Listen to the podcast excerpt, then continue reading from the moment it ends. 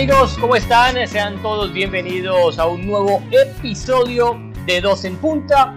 Hoy, como hemos acostumbrado en este último mes, tendremos un invitado, que ya se darán cuenta de quién se trata, un invitado eh, de los reconocidos jugadores distintos de, de, Latinoamérica, de ese 10 incluso que algunas veces con Mora tanto extrañamos y que ha ido desapareciendo del fútbol.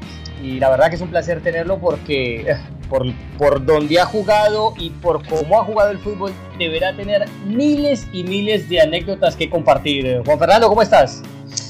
Muy bien, José, un saludo muy especial para ti y para todos los que nos acompañan. Es un orgullo, es un honor tener un hombre que le habló tan bien a la pelota y que la pelota creo que disfrutó cada vez que lo tocó porque eh, este señor acariciaba el balón y creo que es un agradecido el fútbol de haber tenido un elemento de esta categoría que fue prócer en su país y también fue héroe fuera de su país, pero luego eh, en este particular. Así que mil gracias a nuestro invitado por aceptar la invitación por estar con nosotros. Nuestro invitado hoy es eh, nada más, nadie más ni nadie menos que Alex Aguinaga, el exfutbolista ecuatoriano que jugó mucho tiempo en el fútbol mexicano, histórico en el Necaxa, en una época donde el Necaxa prácticamente era un equipo nuevo, no se conocía, bueno, ahí brilló eh, y con luces bien brillantes el señor Alex Aguinaga. Yo voy a empezar, Alex, con, las, con, el saludo cordial. Eh, mucha gente no sabe esto, quizás Juan Fernando y yo somos colombianos, eso sí la mayoría de nuestros seguidores lo saben y, te vas a acordar de ese partido. Para clasificar a Colombia al Mundial de Italia 90, que era su segundo mundial, era el primero en que yo lo iba a ver, eh, dependía de un partido. Y era un partido donde jugaban Ecuador y Paraguay en Quito. En ese Ecuador brillaban eh, Avilés y brillaba alguien que apenas estaba saliendo como Alex Aguinaga. Gracias a que Ecuador en Quito derrotó a Paraguay, que si la memoria no me falla fue un resultado de 3 a 1 con Paraguay yéndose en ventaja en el marcador, que con eso iba a jugar el repechaje y no Colombia. Bueno, Alex Aguinaga y, su equipo dieron un recital y terminaron venciendo a Paraguay. Eso permitió que Colombia fuera a jugar el repechaje contra Israel y volviera a clasificar un mundial de fútbol en esa generación dorada, ¿no? De los Pío Valderrama y demás. Alex, ¿cómo estás? Eh, me imagino que te recuerda muy bien de ese partido. ¿Qué tal, José? ¿Cómo estás? Un gusto saludarte igualmente, Juan Fernando, y a toda la gente que nos escucha. Fue en Guayaquil, ¿es correcto? Ah, Guayaquil. Así es, en Guayaquil era la, la localía que teníamos en ese entonces. Eh, jugamos de locales frente a Colombia, jugamos de locales frente a Paraguay.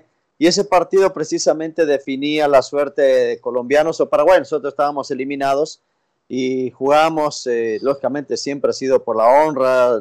Cada vez que te ponen la camiseta de la selección, tienes que honrarla, ¿no? Y más todavía ahí eh, se jugaba, obviamente, dos equipos, dos, dos, países diferentes, no el nuestro, la posibilidad de calificar a un repechaje. Eh, empezamos perdiendo ese partido, no hace el gol Javier Ferreira, si no me equivoco, que no hace el gol, o, o, ah, o, quién fue, no recuerdo bien si fue Javier o algún otro muchacho. pero bueno. Coco Mendoza quizás. No, no, no fue, fue no fue Mendoza. Eh, no, ahora, ahora voy a recordar, pero no importa, es lo de menos y después eh, terminamos ganando 3 a 1. Yo anoté uno de los goles. Fue el último partido que jugué en Ecuador eh, antes de ir, antes de viajar a México. Yo al, ese fue un día domingo. Yo el día martes estaba tomando el vuelo para, para, para México, aquí al Necaxa, donde, donde llegué en ese año 89. Hablar de Alex Aguinaga es hablar de alguien que lo compararon con el Maradona ecuatoriano. Recuerdo que un periodista, cuando yo trabajaba en Copa Libertadores, iba mucho a Cali, Colombia, eh, Jacinto Landazuri, no sé si alguna vez lo conoció Alex, me habló y me dijo ese eh, eh, periodista ecuatoriano, Jacinto Landazuri Soto, me dijo, Aguinaga es para nosotros el Maradona ecuatoriano. Y Alex Aguinaga fue un hombre que empezó en esto del fútbol porque su padre lo entrenó. Su padre le, le, le comenzó a pulir desde muy pequeño la técnica individual. ¿Eso fue así, Alex? Bueno, sí, a Jacinto sí lo conozco, lo, de, lo del Maradona ecuatoriano, bueno, yo no lo sabía, aunque lógicamente se hablaban de muchos, de mucha manera de verme a mí jugar, eh, pues era el, 10 de la selección ecuatoriana y lo fui por muchos años. Eh, sí, en los inicios mi papá fue el que me entrenó, eh, me ayudó para, ir mejorando. Yo creo que, parte importante de mi desarrollo fue mis padres, fueron mis padres porque no solamente era lo, deportivo, ¿no? que es importante, sino también en todas las, enseñanzas en valores que, que, tiene, y no hablamos de valores cristianos o valores civiles, sino realmente valores humanos, donde es más importante el, el convivir, el ser feliz, que eh, simplemente hacerlo porque alguien te impone reglamentos, ¿no?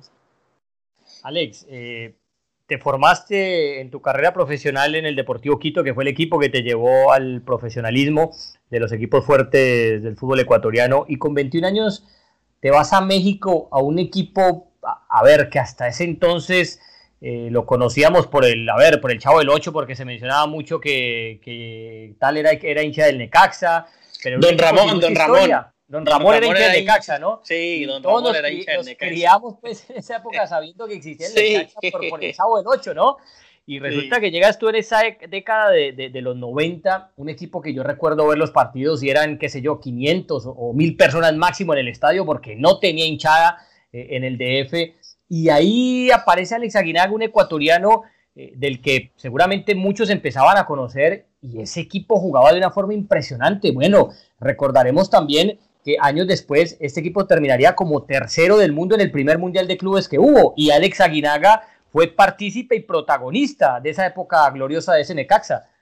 Sí, nos tocó una época brillante. Cuando yo llegué a Necaxa era un equipo híbrido, un equipo eh, insípido inclusive, ¿no? Digo, era, era muy gris, eh, donde realmente los jugadores estaban a disgusto, venían de la América la mayoría, un equipo que éramos de la misma empresa, pero que a los jugadores que ya no los querían los mandaban a Necaxa y así, así iban, eh, pues obviamente tenían que pagar sueldos y los pagaban a ellos en su equipo B.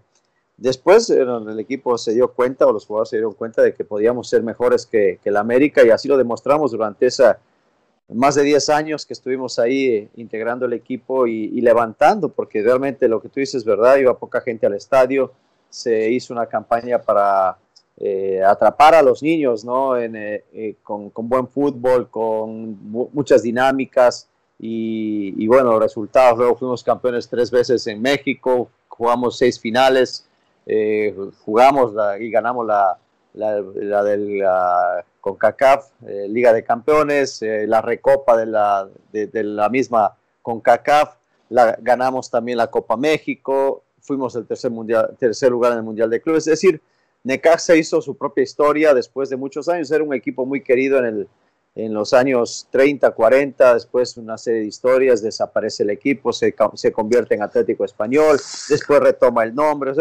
Fue tanta la, historia que tuvo este equipo de, de, sub y bajas que, que la gente ya poco creía en ello hasta que, bueno, se, se retoma con, con éxitos, con buen fútbol, eso sí es importantísimo, buenos jugadores y sobre todo los resultados que se nos dieron al final. Eh, Alex tiene dos anécdotas espectaculares con, el, con su vinculación al Necaxa. Es que el Real Madrid ofreció por Alex antes de irse al Necaxa, pero prefirieron a Freddy Rincón. Y la otra fue que también el Milan de Capello y de Arrigo Sacchi ofrecieron por Alex Aguinaga para llevárselo, pero se atravesó el Necaxa. ¿Nos puedes ampliar e-, esas dos anécdotas? Bueno, la primera, la de la de Rigo Saki, porque ese, en ese orden, en el 89, fueron por mí a, bueno, no por mí, fueron, en realidad fueron a la Copa América a ver jugadores y a ver qué tal andaban los, los diferentes jugadores de su equipo, ¿no? Indudablemente la, la gente del Milan fue para allá, les gustó cómo, cómo, cómo jugué y, y bueno, fueron, fueron a preguntar, pero yo ya había dado mi palabra para para estar en el Necaxa y yo la cumplí nada más. Luego con, con la gente de, del Real Madrid es exactamente como tú dices, eso fue para el año 94, 95, donde ya eh, y Freddy bueno, había jugado el, el, Mundial y que indudable tenía una ventaja por sobre, por sobre mí ¿no? para, para escoger al jugador y se decidieron a la final por Freddy. Y, y bueno, Valdano hace poquito, poquito tiempo me dijo, estabas entre, estábamos entre tú y, y Freddy, a la final se decidió por Freddy, a mí me hubiera gustado llevarlos a los dos y lógicamente pues me hubiera gustado trabajar contigo, pero bueno, esas, esas son las historias de, del fútbol que, que por un lado te, den, te dan alegría porque te das cuenta de que la gente estuvo siguiendo tu carrera pero por otro lado también te da tristeza de no haber sido tú el elegido, ¿no? Y bueno, y siguiendo con esas historias también de, de, antaño, ¿no? Eh, recordemos para, lo que, para los que no lo saben que el actual Mundial de Clubes por primera vez se jugó en el año 2000 y se hizo en Brasil. Eh, a ese Mundial de Clubes llegó el Real Madrid, llegó el Manchester United, que si mal no estoy, había, recién le había ganado ese, esas finales de Champions con esos dos últimos goles de cinco minutos eh, al final del partido que le da el título al equipo de Ferguson, y estuvo el Necaxa de Alex Aguinaga. Ese Necaxa de Alex Aguinaga compartió grupo con el Manchester United y con el Vasco da Gama, entre otros, un equipo australiano, creo que era el otro. Y ese Necaxa de Alex Aguinaga terminó eliminando al Manchester United de Ferguson, de Beckham eh, y de toda esa constelación de estrellas que era el United en ese momento y, pasó a jugar luego eh, después partido de tercer y cuarto puesto contra el Real Madrid que se lo ganan por penales, pero específicamente en ese enfrentamiento contra el Manchester United de, de, de esos grandes jugadores, Alex, ¿Qué recuerdas de ese partido o de ese campeonato? Bueno, que fuimos mejores que el, Manchester, eh, lo dominamos, jugamos mejor. Yo fallo el 2 a 0 en un penal, me, ataje el portero, después nos empatan en el 1 a 1 y, terminan ellos fallando eh, otra pena máxima y, terminamos empatados a, a, uno en ese, en ese partido. Eh, te digo, la verdad que jugamos mucho mejor que ellos, pero sin embargo la suerte no estuvo a nuestro lado, la definición me, falló y si no puede haber sido un triunfo total. Eh, luego jugamos contra el Vasco, como tú dices, eh, para definir el, la posibilidad de, ser uno o dos en el grupo. Terminamos perdiendo 2 a 1, nos das un gol Romario, arrancando ya casi por terminar el partido. Eh, igual con el empate, ellos eran los líderes ¿no? del, grupo porque habían ganado al Manchester United y al South Melbourne, que era el otro equipo.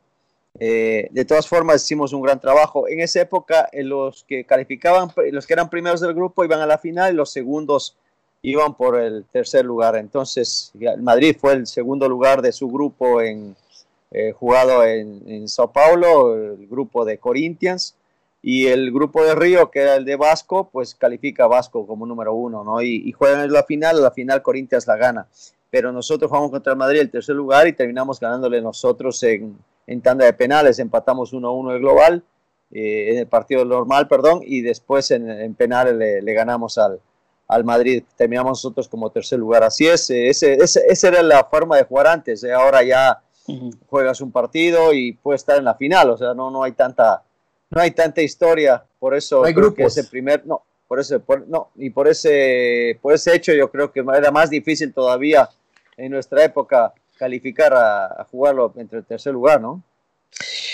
Eh, fue tan impresionante la carrera de Alex Aguinaga en el Necaxa que construyó un monumento invisible eh, en muchos hinchas. Yo creo que eso es el gran mérito y el gran legado que puede llegar a tener un jugador lejos de su tierra, lejos de su patria, siendo prácticamente un héroe y un prócer. Estuvo a punto de ir a la América de México, pero el presidente de México de esa época, el señor Ernesto Cedillo, se metió en la negociación porque era fanático de Necaxa y dijo, Alex Aguinaga no se va de Necaxa a la América de México. ¿Cómo fue esa historia, Alex?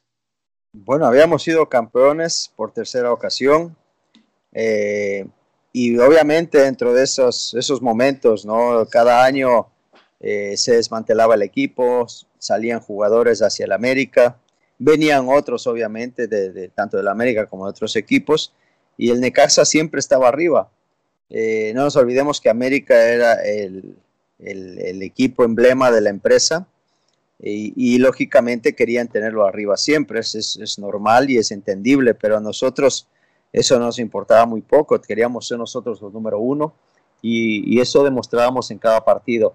En ese momento, cuando somos campeones, eh, ganándole a las Chivas, nos invitan a, los, a los, Pinos, al, al Palacio de, nuestro presidente, nos invitan y eh, a la Casa de los Pinos. Y en ese momento que está el presidente de, la, de, la, Comisión de Fútbol, que, es, eh, que era Alejandro Burillo en ese momento, le dice, Ernesto Cedillo le dice Güerito, así le dicen a, Alejandro Burillo, dice Güerito, dice, ya sé que a ti te gusta hacer muchos cambios y también que a la gente de, la empresa le gusta, pero puedes llevarte a todos los jugadores que quieras menos a Alex Aguinar. Deja a Alex Aguinaga en el Necaxa, estemos todos tranquilos y en paz. Yo lo tomé a broma, pero creo que fue una, una broma con mucho, con mucho, mucho fondo, ¿no? A la final ya no se movió más y, me quedé en Necaxa hasta, hasta que salí en el 2003. Tremendo. Y Alex, eh, estás viviendo en México, ¿no? Muy arraigado en México. Eh, en tu acento se puede notar, ¿no? Un dejo mexicano o de, vivir, obviamente, todos estos años en el fútbol mexicano.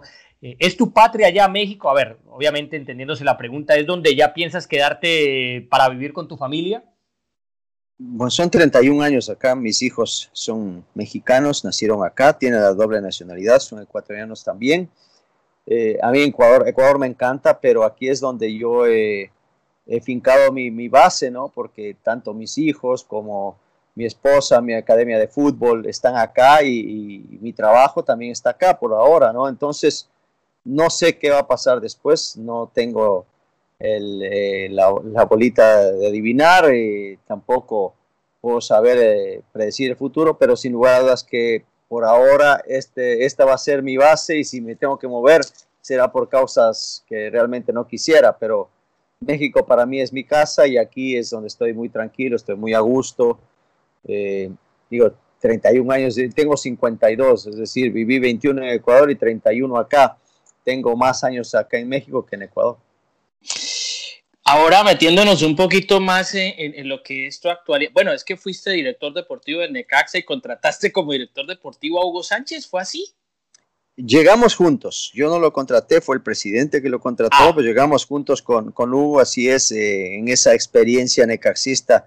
Después Hugo va a la selección eh, y viene José Luis Trejo, que es el técnico siguiente a, a Hugo, y logramos el título de la Interliga. Después jugamos la Copa Libertadores con Necaxa y por ciertos problemas con, eh, con la directiva, pues yo me preferí mejor salir para no, no terminar peleándome con alguno.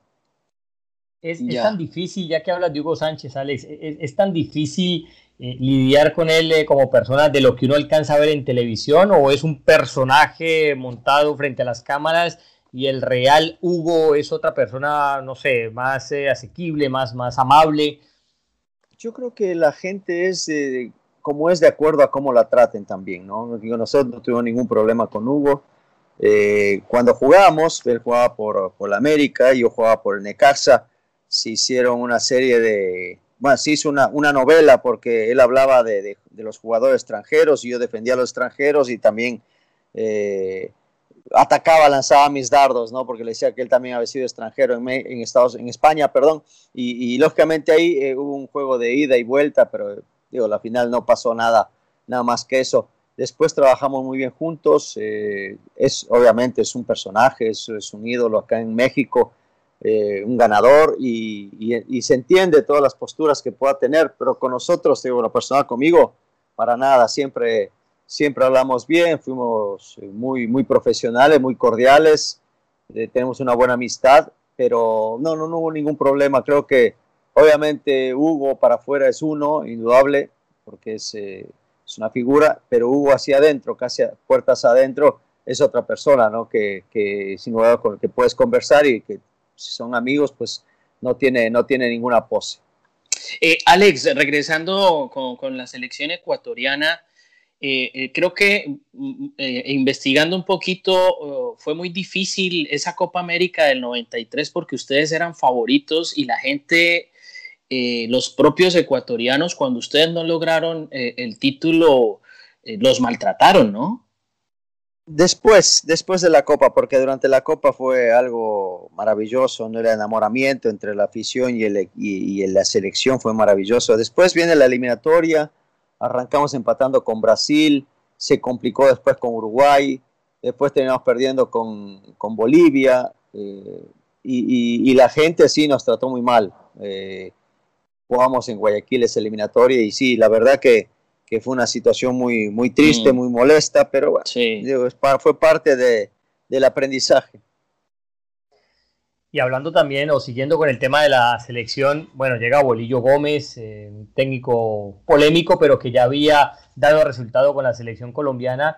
y los clasifica a su primer mundial con una Guinaga, con un Caviedes eh, Uy, líder centro a Caviedes. sí, con ese partido contra Uruguay famoso, ¿no? y, y, van a ese primer mundial. ¿Qué significó Bolillo Gómez o cómo explicas ese fenómeno Bolillo en Ecuador? Que obviamente parte de él y parte de ustedes, una buena camada de jugadores, eh, fueron al Mundial de Corea y Japón.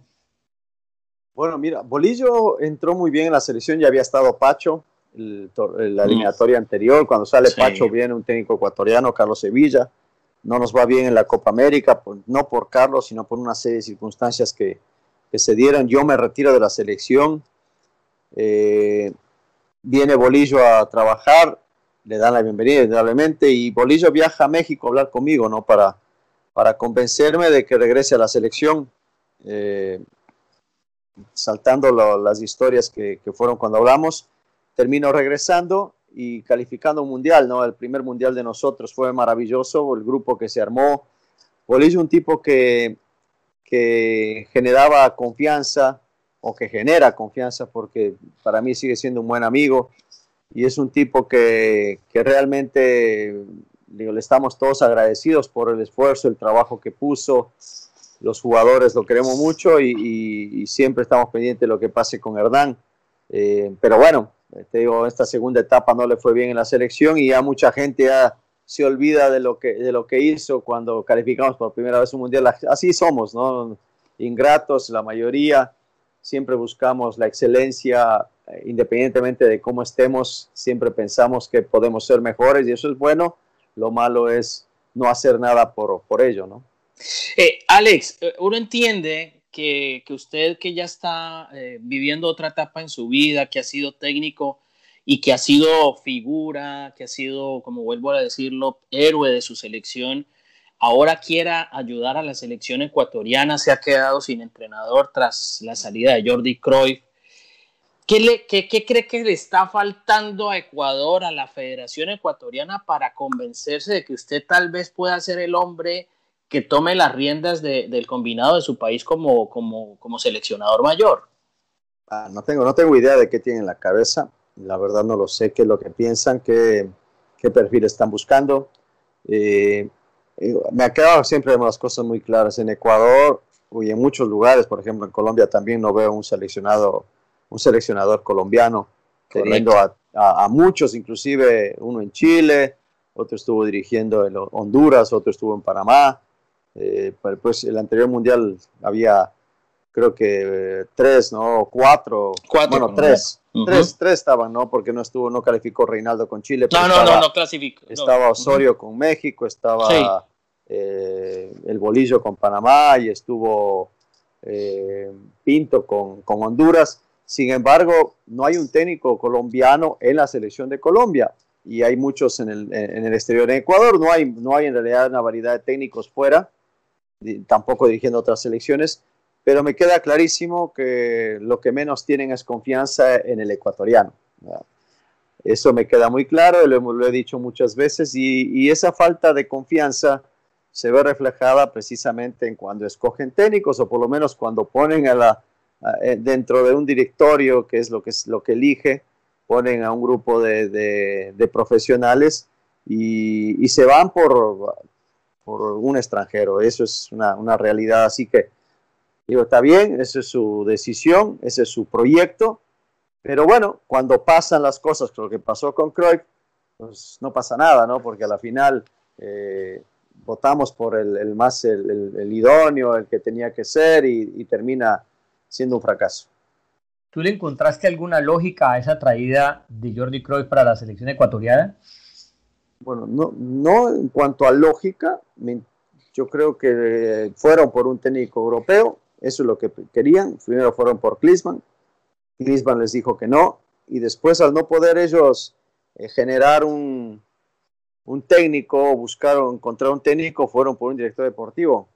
Un director deportivo, Antonio Cordón, español él. Y él, Antonio Cordón, es el que trae al, al director técnico, eh, muy conocido de, de, Antonio, Jordi Cruyff. Y, y, después eran todos felices porque no sé, se piensa que muchas veces traes un técnico europeo y vamos a jugar como Europa o como España o como Alemania, no sé. cuando también hay muchos, muchos países en Europa donde no, no, llegan a tener el nivel que puedan tener los sudamericanos. Pero bueno, esa es parte de, la mentalidad que tenemos y, resultó todo mal, resultó todo mal. El tema de la pandemia también afecta, no puedo decir que no, pero nunca vimos una convocatoria, nunca se hizo un trabajo de microciclo. A la final, bueno, no sabíamos ni cómo iba a jugar eh, eh, la selección ecuatoriana con, con Jordi Cruyff a la cabeza, así que opinar mucho del trabajo no podemos, simplemente lo que, lo que hacemos es analizar lo que sucedió en, esta, en estos meses que se, que se perdieron sin lugar a dudas y ahora, bueno, están buscando otra vez otro técnico. Eh, yo no sé, Alex, personalmente tengo un concepto, tú puedes saber mucho del fútbol global, hoy todo está muy, muy conectado y, sabes lo que ocurre con un jugador en tal o cual país y demás. Y para llegar a ser seleccionador mayor de, de, un, un, de, una nación, hay que conocer un poquito también la región, porque, porque no es lo mismo un jugador de Esmeraldas, un jugador de Pichincha, un jugador de... De Ibarra, de, de, de Ibarra, de Manaví, no sé, yo creo que también más allá de, entender el concepto futbolístico, de la estrategia, la táctica, es como también entender que todo esto es una mixtura de culturas y que hay que aprender también a valorar es, el talento de todos estos jugadores que proceden de diferentes regiones de un mismo país, ¿no, Alex? La idiosincrasia es totalmente diferente, ¿no? Es, eh, a veces uno cree que se la sabe todas, me incluyo pero vas conociendo gente y dices, oye, pero ¿cómo pueden pensar eso así? Bueno, así piensa en ese, en ese, en ese grupo o en, ese, en esa ciudad, en ese entorno, y tienes que tratar de, de, integrarte si es que te vas a integrar tú ahí, no, no transformar la, la idea y la mentalidad de, de, todo un país, ¿no? Siempre tienes que ser, eh, tropicalizarte, pues, tienes que ir y entender eh, la manera de ser del ecuatoriano. Eh, por eso, digo, en, Alemania hay un técnico alemán, en Brasil normalmente hay un técnico brasileño, en Argentina normalmente hay un técnico argentino. Es raro que de repente por ahí por la zona del Río de la Plata, como es uruguayo, de repente pueda estar lo que le pasa a Uruguay, que en algún momento eh, puede estar un argentino a la cabeza, pero casi siempre el técnico de la selección es un técnico local la zona del Pacífico a nosotros nos cuesta más. Ya empezamos por Colombia, ahorita es un técnico portugués. En Ecuador todavía no sabemos, pero fue un técnico español holandés. En Perú hay un técnico argentino. En Chile hay un técnico colombiano. O sea, en lugar de estar un colombiano en, Colombia, ¿no? no, y mira en Venezuela. En Venezuela hay una persona. En Venezuela salió, salió Dudamel y ahora está otro, Exacto. otro europeo. Eh, a ver, eh, y, de, y, para el otro lado, quizás eh, saltando Paraguay, que ha tenido técnicos argentinos y que ahora tiene también a Berizzo, que también es argentino, eh, por el tema de la, de la, de la cercanía, pues no se, no, se, no, se, no se nota tanto, es como cuando estuvo un colombiano con nosotros, en realidad no se notaba tanto porque en idiosincrasia somos muy parecidos, inclusive hasta, hasta las indisciplinas son semejantes, pero, pero indudablemente el hecho de, tener un, técnico que conozca la idiosincrasia del jugador o de la persona le ayuda para poder tener un mayor control de la situación, eh, poder prever muchas cosas y también intentar corregir sobre la marcha. ¿no? Pero bueno, eh, nos ha tocado a nosotros y ustedes como prensa, ver, ver ciertas circunstancias o situaciones que se viven en el mundo y que a, la larga no nos, no nos gusta, no nos agrada, pero tampoco nosotros somos los dueños de la verdad uno y tampoco los de la decisión. En el momento que seamos nosotros los que decidimos, bueno, quizás podemos decir, ah, por eso, por eso hacía, ¿no? Por eso se, y tomamos esa decisión y capaz que hacemos la misma, tomamos la misma decisión que ellos.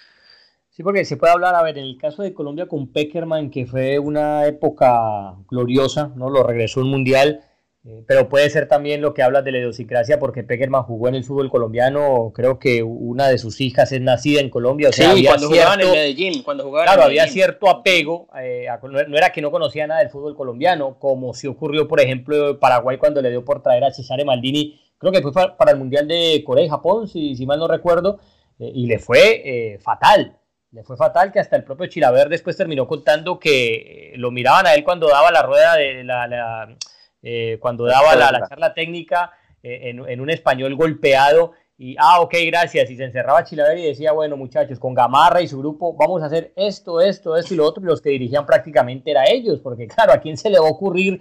Eh, y los había clasificado, creo, Carpellani y otro técnico, y lo reemplazan para traer a, a Cesare Maldini solamente para el Mundial, y fue un desastre. Bueno, hay, hay, hay personas que ayudan mucho, ¿no? Por ejemplo, acá vino Dusan Draskovic, un yugoslavo montenegrino, él. Antes de eh, Maturana, ¿no? antes, antes de Maturana, en el 88, 89 llega, pero llega a trabajar, ¿no? Llega con ínfulas de que, a ver, yo soy el que mando, ¿no? El tipo empezó a trabajar. en otra cosa. Sí, correcto. A, buscar talento, eh, se dio la vuelta a todo el país. Fue, fue extraordinario, o sea, por eso también hay que valorar los que vienen y hacen cosas diferentes. Acá en México, por ejemplo, llegó Menotti, y Menotti ayudó muchísimo a, mejorar la mentalidad del jugador mexicano, que era muy bueno, siempre ha sido muy bueno, pero mentalmente se caía y de repente, bueno, con Menotti empezaron a tener otra idea, después lo toma Mejía Barón y después pues van llegando los, los técnicos eh, que han trabajado aquí mucho tiempo y, le pueden dar identidad más, más conociendo el medio, porque si llegas, el caso de Queiroz, la verdad, o, el de Cruyff, llegas y quieres inventar y quieres poner porque en Europa están jugando la mayoría de colombianos, estás equivocado, porque llegas a Colombia y enseguida te, asumen todos los defectos y las virtudes del colombiano. O sea, desde que llega a Colombia se convierten otra vez en colombianos y, se olvidan de su etapa europea. Entonces, esa parte, en la manera como le gusta el fútbol, cómo lo siente, cómo lo vive, cómo lo vibra, es diferente a que te traigan un modelo europeo y, juegues a la europea, ¿no? Porque eso es lo que estaban buscando acá en Ecuador, porque pues ya pensamos que podíamos ser campeones del mundo, no sé, mil cosas. Es que Alex, eh, eh, de decir algo que es muy valioso. Eh, nosotros, tanto Alex como nosotros, estamos fuera de nuestro país y hay que marcar diferencia. Al extranjero se le pide también marcar diferencia y se le exige el doble. Bueno, en México imagino que tú lo sentiste cuando estabas con Necaxa y respondiste porque tenías un gran talento y, una gran inteligencia y muy buena lectura para el fútbol. Y, hoy es prácticamente, entre comillas, muy normal eh, ver tanto extranjero copando países que no son, que no son suyos y que busca un, lo que, lo que se busca es que aporten, ¿no? Que, que no es defender un nacionalismo a destajo, sino que, que de verdad aporten esos procesos y creo que lo que tú acabas de decir es muy valioso en ese sentido. Sí, mira, eh, a ver, a, ustedes, a nosotros, a los migrantes les cuesta muchísimo. Yo creo que por eso también entendemos mucho de lo que sucede eh, precisamente con ellos, ¿no? En, en, eh, en los temas de migración que vienen y los miran por abajo del hombro, que los maltratan, y, a nosotros también nos pasó. No necesariamente tienes que sentir maltratado en el sentido de decir, bueno, este, te devuelven a tu país porque no traes papeles o tienes que estar escondiéndote por, por esas circunstancias, sino desde que te pagan menos, desde que te exigen el doble y te pagan mucho menos. O sea, todas esas, situaciones que ustedes lo han vivido y que la gente que nos escucha a través de tus podcasts también se puede identificar con eso, a nosotros nos ha tocado también, también vivirlo. Entonces, eh, hay, que, hay que ser mucho más empático con, con, lo que nos sucedió, pero tampoco no podemos regalarnos porque viene un extranjero a nuestra casa y nos habla diferente y, como, como la época de la, de la conquista, ¿no? Le entregamos, entregamos todo el, todo el oro por espejitos. Hay que, hay que saber valorarnos.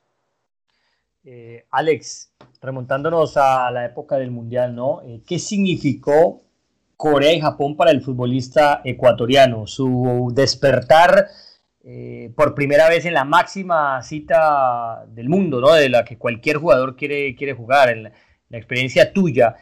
¿Qué sentiste? ¿Qué, qué recuerdas, ¿no? De, llegar a, ese tan anhelado sueño.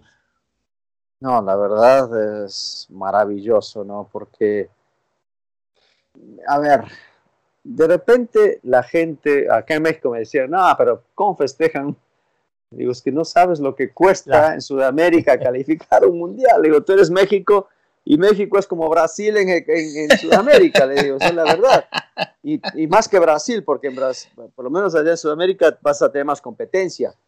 Eh, está Argentina, está Uruguay, está Paraguay, eh, ahora, ahora está Chile, eh, la selección de Colombia, o sea, ya hay más competencia de la que hay ahora en, en Centroamérica y le digo, oye, nosotros no habíamos calificado nunca un mundial. bueno, no fuimos al primer mundial porque nos invitaron y no había plata para ir. Entonces, dije, por lo menos hubiéramos ido a ese y, ya nos las llevábamos tranquilo, pero no habíamos ido ni por invitación.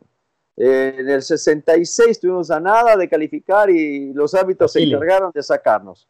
Eh, en el 98 estuvimos a dos puntos de a un punto de calificar y, perdemos el partido más importante o bueno, fue, en Uruguay y lo perdemos 5 a 3, jugándonos la vida también, pero no podemos calificar. Hasta el 2002 podemos calificar y cómo nos vamos a disfrutar lo que estamos haciendo, cómo nos vamos a festejar esa primera, primera vez en un mundial, cantar el himno, mirar tu bandera, saber que estás ahí, o sea, ya, eres mundialista, ya no eres eh, un equipo más, un equipo que, que, bueno, jugó bonito, la, como lo dijo alguna vez Pelé, el mejor equipo que está jugando las eliminatorias es Ecuador y Colombia, me acuerdo, para el 93. Y sin embargo, nosotros no calificamos, o sea, nos quedamos. Y esas situaciones sí te llegan, te golpean, pues más todavía estás en un país que calificaba siempre un mundial, más todavía, ¿no? Eh, México no fue al mundial del 90 por un tema de, reglamento, por, por, los cachirules. Pero de ahí en todos los mundiales está México y es protagonista, ¿no? No es cualquier cosa. Entonces, sin lugar a dudas que ya calificar un mundial para mí fue quitarme un peso de encima, el lograr un, sueño, algo inalcanzable, porque no, yo no veía la verdad por dónde Ecuador podía lograr calificar un mundial. Y después ya, bueno, se llegan dos mundiales más, 2006 seguido, porque teníamos ya mm. una camada importante, y después hasta el 2014, pero con, con jugadores que, que, ya saben lo que es estar en un mundial, que ya si no se califica, pues ya se siente como el, fracaso. Antes no se calificaba, era ver no solamente que no se calificaba, sino cuántos goles te hacían. Y, y, como cuando fue en el 89 que nosotros tuvimos que definir que vaya a Colombia o que vaya a Paraguay. Pues así pasaba, nosotros teníamos que saber o, teníamos que definir o cuántos nos hacían o, o si nosotros podíamos hacer algo diferente para complicar a otros equipos. Eh, Alex, hoy, ¿qué tiene que hacer Ecuador para volver al Mundial? Bueno, primero tienen que trabajar pensando eh, en, no sé, en, unirse, en, que los jugadores retomen el, deseo de jugar por la selección. Hoy hay muchos jugadores que no quieren vestir la camiseta entiendo esta situación, por eso que hablaba de, la posibilidad de ser yo el director técnico junto con un grupo de exjugadores para tratar de, de otra vez levantar a esta selección. Yo creo que lo principal va a ser eso, convencerlos, comprometerlos, porque calidad existe, talento existe, eh, físicamente no tiene problema el ecuatoriano. El único tema yo creo que estaría en la cabeza y en el corazón. Alex, para los que no conocemos de cerca tu carrera como técnico, ¿qué fútbol te gusta? ¿Te pegas a algún estilo definido o eres un híbrido? Eh, a ver, te lo pregunto es porque últimamente el fútbol, eh, no sé, se parte en dos vertientes, ¿sos mauriñista o sos guardiolista? Eh, obviamente últimamente vemos gente que, recoge una cosa del uno y del otro. ¿Quién es Alex Aguinaga como entrenador? Bueno, mira, a mí me gusta mucho el orden, el equilibrio. Soy uno de los técnicos que cree que hay que atacar con muchos y también defender con todos. No, no puedes eh, abandonarte cuando no tienes la pelota o cuando la tienes, ¿no? porque hay jugadores que se esconden. A mí me gusta que participen todos y cuando estás atacando, eh, siempre lo que me fijo mucho más es que en el ataque, los movimientos que puedan tener los delanteros, porque siempre les dejo mucho la libertad de acción, porque es, esa es la creación, tienen que crear, tienen que inventar, tienen que, disfrutar lo que están haciendo. Me fijo mucho en el parado defensivo, cómo está eh, mi defensa tomando al hombre en ataque. Eh, trato de corregir siempre a los que están atrás cuando la pelota está adelante. Y cuando la pelota está en mi zona defensiva, también procuro que mis delanteros hagan un trabajo para eh, recuperar el balón. Yo creo que a la final el fútbol se ha vuelto así o, hace algunos años. Eh, sé que es más físico que técnico, no dejaré de tener jugadores técnicos porque son importantísimos, ah. pero sin lugar a dudas que la actitud, el deseo de, colaborar tiene que estar por encima de cualquier otra situación. He escuchado por ahí, creo que el Cholo Simeone dice, la actitud no es negociable, y es la verdad. y, ahí te quería preguntar rápidamente eso, o sea, según lo que dices, te veo por el lado del Cholo Simeone. No, no, para nada, no, el Cholo, ah, el, Cholo, el Cholo es defensivo y eso lo sabemos, o sea, yo soy más equilibrado, porque cuando ataco, me gusta atacar con muchos, con muchos, y si, y si puedo tocar la pelota como lo hace en los equipos de Guardiola, lo hago.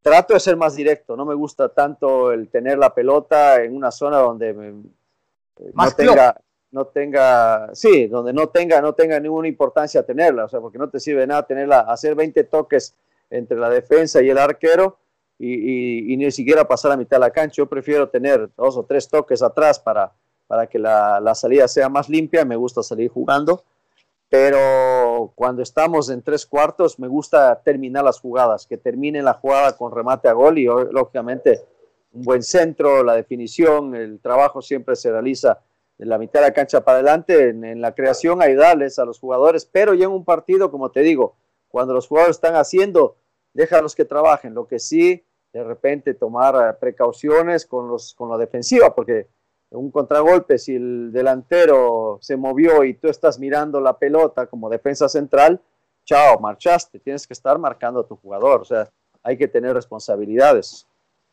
Eh, Alex, entonces en su equipo jugaría Alex Aguinaga o no? En mi equipo, claro. Si yo, yo no, digo, yo, un jugador de esa característica, así como, porque el enganche como el jugador. No, pero Mora, lo han ido, lo han ido, pero creo que parece que no me, no me has visto jugar, Juan Fernando. O sea, no, me claro que sí, claro que sí. Bueno, pero te, estoy, te estoy describiendo cómo era yo de jugador.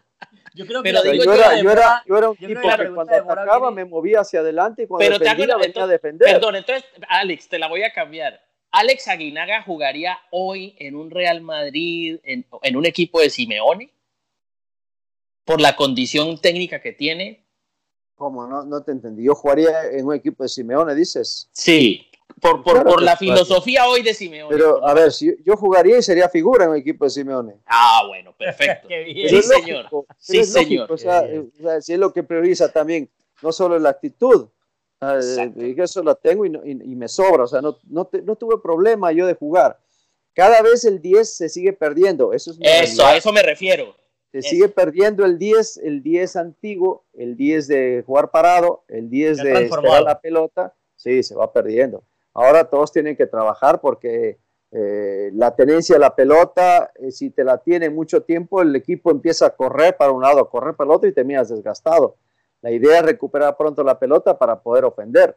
Pero si no tienes los jugadores adelante, que ojo, me ha pasado como técnico, no tienes buenos recuperadores, tienes jugadores que, caminan mucho, o sea por edad, o sea por condición física, eh, tienes que tratar de, cubrirte bien hacia atrás, a dar menos espacios al, rival y, te cuesta, te cuesta porque trabajas mucho hacia atrás, sin pelota, los recorridos, terminas entregando mucho, pero si no tienes los hombres para presionar, tienes que ser inteligente para, para recuperar el balón, quizás en una zona donde no, no puedas hacer daño en primera, pero que no te hagan daño y después, bueno, ir, de a poco avanzando para que tus jugadores que no son rápidos, pues tengan la posibilidad de anotar. También no es fácil, ojo, eh, te digo, porque sí me ha mm. tocado.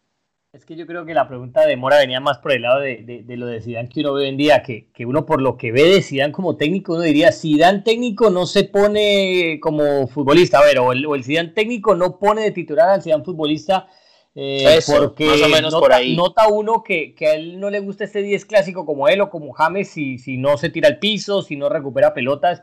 Y si Dan era un genio, un mago, un crack con el balón, pero tenía muy poco eso del trabajo sucio. Entonces, por eso yo creo que por ahí venía la pregunta. Y te quería preguntar, ya que nos venimos, nos vinimos más para el fútbol moderno, eh, ¿Ves mucho fútbol, Alex? Por ejemplo, en esta época de Champions, ¿sos de los que te pones como cualquier aficionado, reloj, alarma y todo para, para no perderse un partido de estos de Champions? Los que están ahora sí.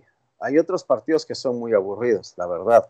Esto sí, porque lógicamente es un, un, solo juego y sabemos lo que se están jugando y es agradable verlo. Además, bueno, por mi trabajo, por el suyo, también lo tenemos que ver, porque al final vamos a hablar de eso. Pero a mí me ha gustado, me ha gustado el trabajo de los diferentes equipos en la Champions, en la Europa.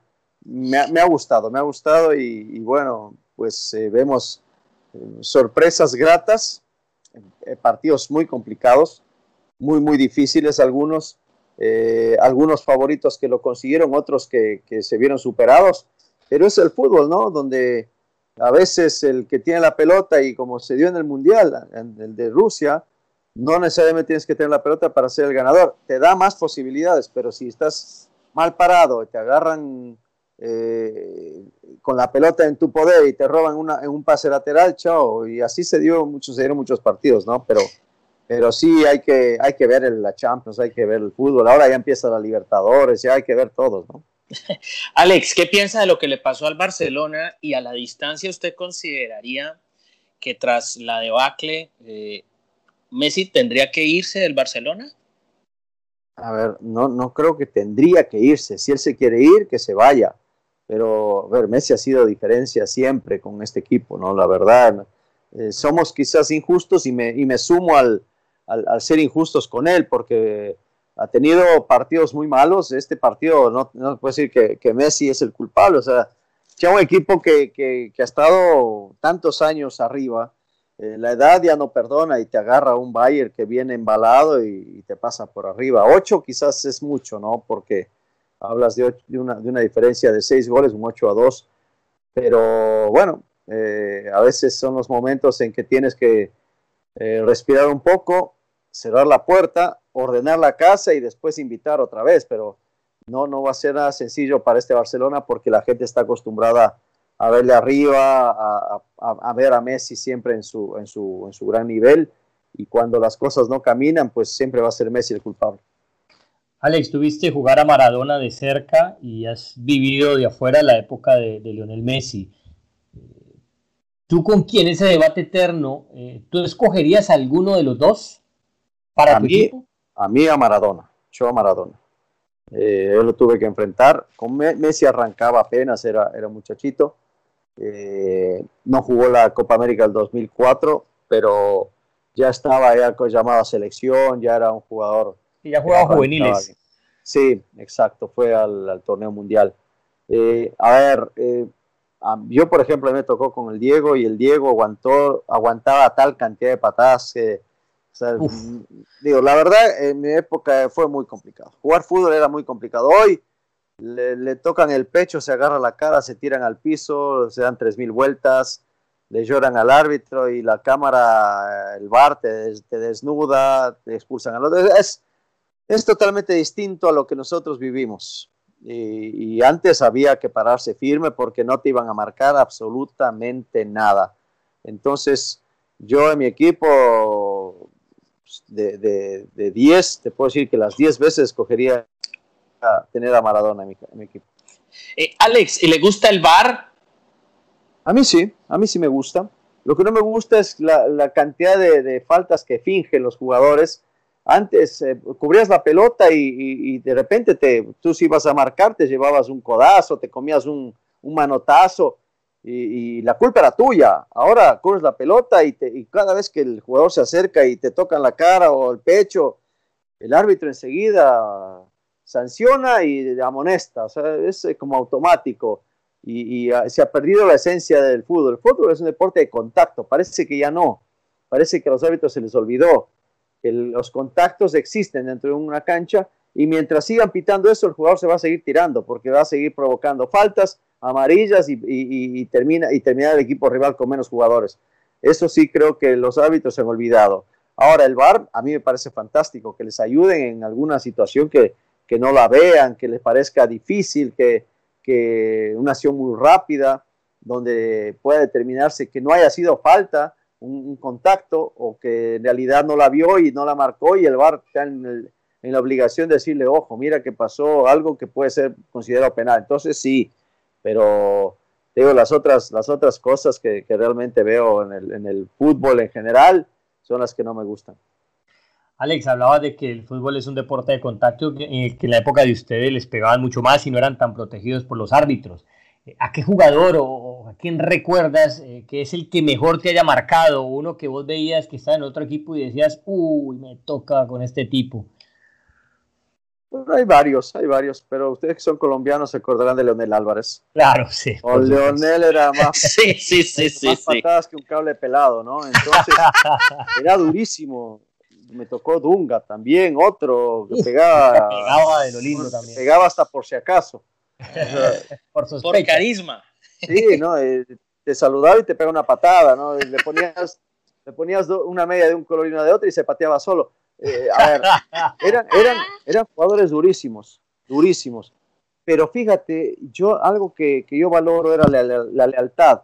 O sea, eran leales, iban muy duro, te reventaban a patadas, sabían que cuando no podían ganar iban y te pechaban y te, te, te, hacían, te complicaban, pero era, parte de su trabajo y nosotros lo sabíamos. Bueno, ustedes también tuvieron al Chicho Serna.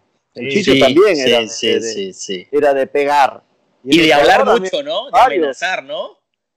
Bueno, el Chicho, digo, la verdad, como le decía yo, con ese cuerpo debe ser amable, le decía al Chicho, pero pegaba. pegaba y jugó tantos años en fútbol argentino que era duro. Después vino acá a México, ya vino grande, ¿no? Al Puebla. Sí. y, es un amigazo, o sea, la verdad lo quiero mucho al, Chicho.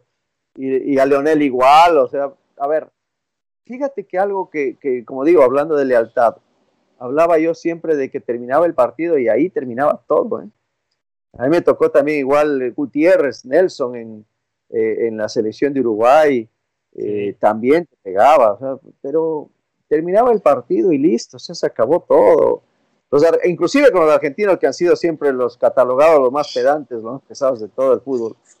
Terminaba el partido y, estaba Chamodis, estaba Zanetti, estaba, eh, no sé, el, mismo Cholo. El Cholo, el Cholo era bravero, Alex. Sí, ¿no? por eso te digo, o sea, terminaba y, y, nos dábamos la mano y listo, o sea, pasó, ya lo que, pasó en la cancha, pasó en la cancha. ahora de repente se hacen historias muy largas, ¿no? Que si le pegó, que si una disculpa por Twitter y ah, ya está. O sea, Alex, no, te iba a decir, ¿cuál es el arquero que tuviste de hijo? El arquero que tuve de hijo, es que le hice goles a, que le hiciste goles de todo. siempre que le ibas a enfrentar, eh, no, este hoy no, lo perdono. No, es que era. Es que es complicado, a ver, con, duda y que siempre le juego el vive en, Cali, con, Colombia. Le digo a Duda, le digo, tú te, te crees que nos enfrentamos, te hacían gol, le, puse una foto, le digo, es que no tengo otra foto más, le decía yo a Duda. Y, era... A Dudamel, ¿no? Dudamel, a Rafa. Era, era Digo, son circunstancias de un partido, ¿no? Por ejemplo, con Reneta, a René también le hice, le hice muchos goles, pero es que tenerlo dijo es como complicado. Y a nivel de selecciones, y a nivel de selecciones. Es que no, era, no era un goleador, acuérdense. Que no, yo lo sé, sí, por supuesto, pero digamos que era que un partido que, uy, hoy me toca con Brasil, hoy me toca con Argentina, me toca, en este partido casi siempre me va bien. Mm, a mí, fíjate, digo, casi siempre me fue bien en todos los partidos. Eh, hay partidos que te va mal el resultado, pero en lo personal sabes que, jugaste bien y que tuviste buena actuación. Pero eh, mi manera de ser siempre era de, luchar los 90 minutos, no dejar nada para que mis compañeros lo hagan. Yo si podía hacerlo, yo lo hacía. Eh, y jugamos contra Uruguay y, de repente Uruguay nos metió 4-0 allá en, en, Montevideo y fuimos con Argentina, nos ganaban 2 a 1. Eh, con Brasil igual nos ganaban en alguna ocasión, igual también una, una que otra goleada, por ahí nos comíamos, pero a ver, es que e, era, era el fútbol diferente, ¿no? Era, era, otra, era otra cosa. Y, yo lo disfruté mucho, digo, a mí me tocó una época maravillosa con grandes cracks. Eh, cuando jugamos el respeto que sentíamos por nuestros colores y por los rivales era, era alto. Alex, ¿y, qué, pasó con, con Caviedes? Porque esa dupla que ustedes armaron en esa selección ecuatoriana era pase de Aguinaga, gol de Caviedes y, no fallaba. Y fue a jugar al fútbol italiano y allá hizo, me acuerdo haberle visto un buen, buen par de, de goles, golazos desde afuera y de un momento a otro no volvimos a saber nada de él. O sea, hay mitos que le cuentan a uno de Caviedes esto, que era hijo de papi y mami, que el fútbol simplemente lo jugó como por, por, pasar, pero que no era su gran pasión y, nunca más volvimos a saber nada de él. ¿Qué pasó con Caviedes? No, mira, mira, este, a ver, el flaco Caviedes, eh, sus papás murieron cuando era muy chiquito, él se crió con los abuelos y, él adora, adoraba a sus abuelos o adora a sus abuelos. El flaco cometió varias, varios errores, sobre todo eh, acerca de la, de, la, de la vida del futbolista, ¿no? Eh, le gustaba igual lo que son las mujeres, se hablaba mucho de tener muchos hijos, algo que no, no, es, no, es, no es cierto. Eh, en algún momento cayó también en el tema de, de, alcohol, creo, de drogas, no sé, bueno, eh, que ya, ya salió, o sea, lleva, lleva muchos años bien. Pero él fue figura en todos los equipos que fue. Fue al Perugia, fue figura, fue al Valladolid, fue figura. Eh, pero nunca terminó, nunca terminó los, los, los torneos. le costaba, le costaba aguantar. Quizás que en algún momento le, fuera banca o, que en algún momento el fútbol fuera más físico que, que técnico. Y él era un tipo que técnicamente destrozaba a todo mundo, ¿no? Y el flaco la verdad lo quiero mucho, digo, es otra época, él es de la edad de mi hermano, yo, mi hermano tiene 10 años menos que yo, y el flaco más o menos tiene, tendrá 10 años menos que yo también, 10, 9, 11 años, no sé. Y, cuando empezó en la selección era muy chiquito. Y, varias veces se, llevó un par de puteadas porque no, no hacía lo que tenía que hacer. Jugaba la pelota muy cerca del, del arco nuestro. Y, y, de repente quería hacer con un túnel en el área grande y, las puteadas eran al orden del día. Pero el flaco, un tipazo, el flaco, un, chico que, quiero mucho. Eh, bueno, yo en mi etapa como entrenador lo llevé a, Liga de Loja a, jugar, jugó con su hijo. Eh, hay cosas que, son valiosas de él. Muy profesional, pero esa partecita de, no terminar los, los, torneos, casi siempre salía de los equipos antes, tomaba malas decisiones, pues tuvo una vida no tan fácil y que parecía, aparecían los amigos, ¿no? Para hacerle todavía más difícil su vida. Alex, ¿le gusta más el fútbol de hoy? ¿Se queda con el fútbol que, en el que usted participó? A mí me gusta más el anterior. Me gusta mucho más el anterior porque lo viví, porque lo disfruté, porque creo que fue parte también de, de, nuestro aprendizaje y de nuestra vida y, y, el jugar con todos estos ídolos a mí fue fantástico. O sea, no, realmente no, no tendría o no tengo más bien un, pero de lo que me tocó vivir en toda, en toda mi época. Alex, con esta... Sí, perdón, continúa. Sí, sí, sí, sí, nada más. Fue fantástico. Eh, con esta termino de mi parte y es preguntarte por el periodismo mexicano, porque uno de acá, eh, obviamente es el periodismo más grande que, hay en esa parte del continente o en Latinoamérica, ¿no? Por la, por la grandeza del país en población. Eh, y no sé, de, de, pronto lo que ve uno es un estilo muy de showman, un estilo muy de generar titulares y por eso tú que vives ahí te quería preguntar y tú que conoces muy bien del tema del fútbol, ¿se analiza bien periodísticamente el fútbol en México? Eh, sí está bien analizado, pero hay programas que se dedican a programas de fútbol y otros programas que son de opinión. Y en esos programas de opinión, por ejemplo, eh, se, diserta muy poco acerca de lo que sucede en la cancha, de repente, o, de lo que sucede en cuanto a planteamientos técnicos, tácticos, si el técnico salió, sacó bien a, un jugador, si, el cambio que realizó le afectó, fue correcto.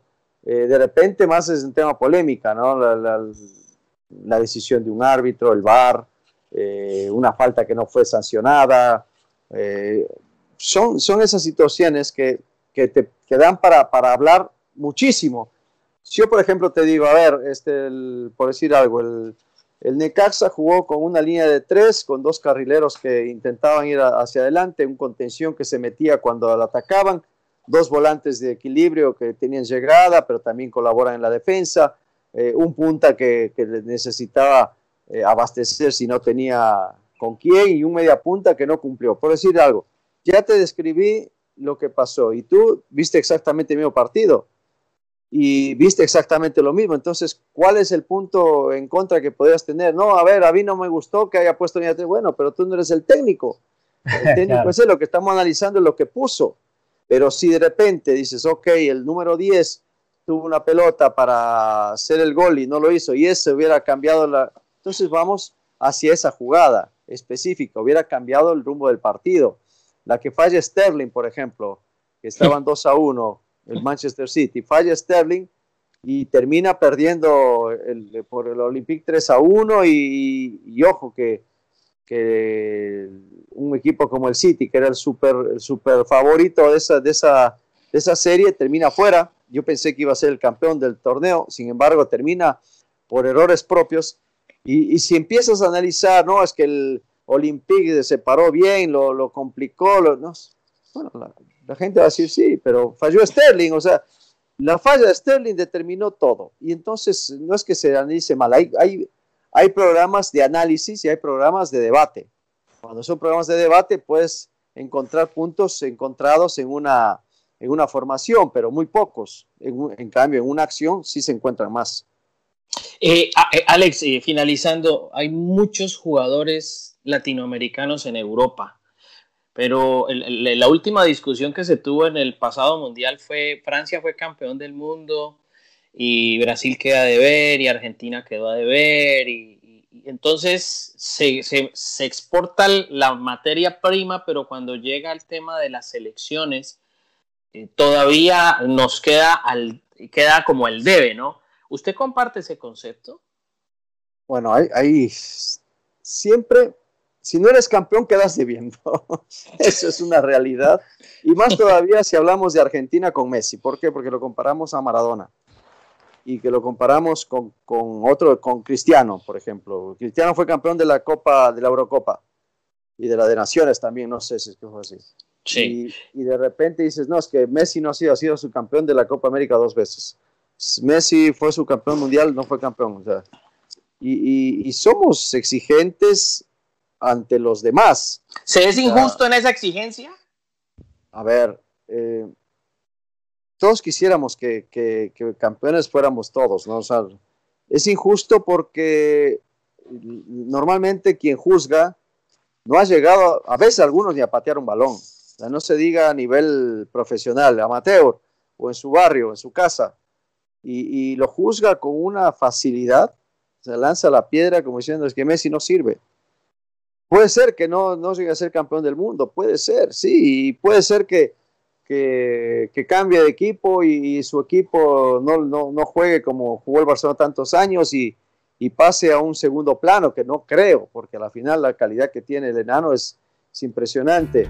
Lo mismo con Cristiano, ahora dice, no, fue a la Juventus a hacerle campeón y no fue campeón de, Europa. Yo, oye, pero, hizo creo que cuatro o cinco campeonatos con el, con el Real Madrid, la Champions, y luego campeón con el Manchester. O sea, hay, hay cosas que, que, nosotros lanzamos sin pensar eh, algún criterio y creemos o pensamos que tenemos la razón, pues no, es que a Messi ya no puede, está viejo, no no se le da porque le falta ese pecho frío y, tantas cosas que yo escucho y digo, bueno, ¿cuántas veces te pusiste una camiseta, la de tu país, para poder representarnos y para poder jugar en una cancha y decir, este jugador no vale y este jugador sí vale? Alex Darío Aguinaga, ídolo en el Necaxa, ídolo en México, leyenda de la selección ecuatoriana, de los más grandes en su época en el fútbol sudamericano. La verdad, un placer haberte tenido aquí en Dos en Punta, una charla muy amena. Eh, gracias por tus conceptos, por tu tiempo y por tu amabilidad. A ustedes, mi querido José, querido Juan Fernando, un abrazo grande y a las órdenes por acá siempre Miami también eh, a las órdenes, ¿no? A ver si gracias. Eh, alguna otra. Claro que sí, Alex, claro que sí, Alex. Muchas gracias por tu movilidad. Gracias, un abrazo. Y cuídense en la pandemia, por favor, cuídense. Igual, igual a toda la gente que nos, nos escucha, por favor, cuídense. Muy bien, muchas gracias. Era Alex Darío Aguinaga, invitadazo, aquí en 12 Punta Morita. No, no, tremendo. Así es, tremendo, tremendo y mil gracias a él y y a todos los que nos acompañan. Que, hombre, que haya sido muy nutrida esta, esta charla con un hombre que era un talentoso de la pelota.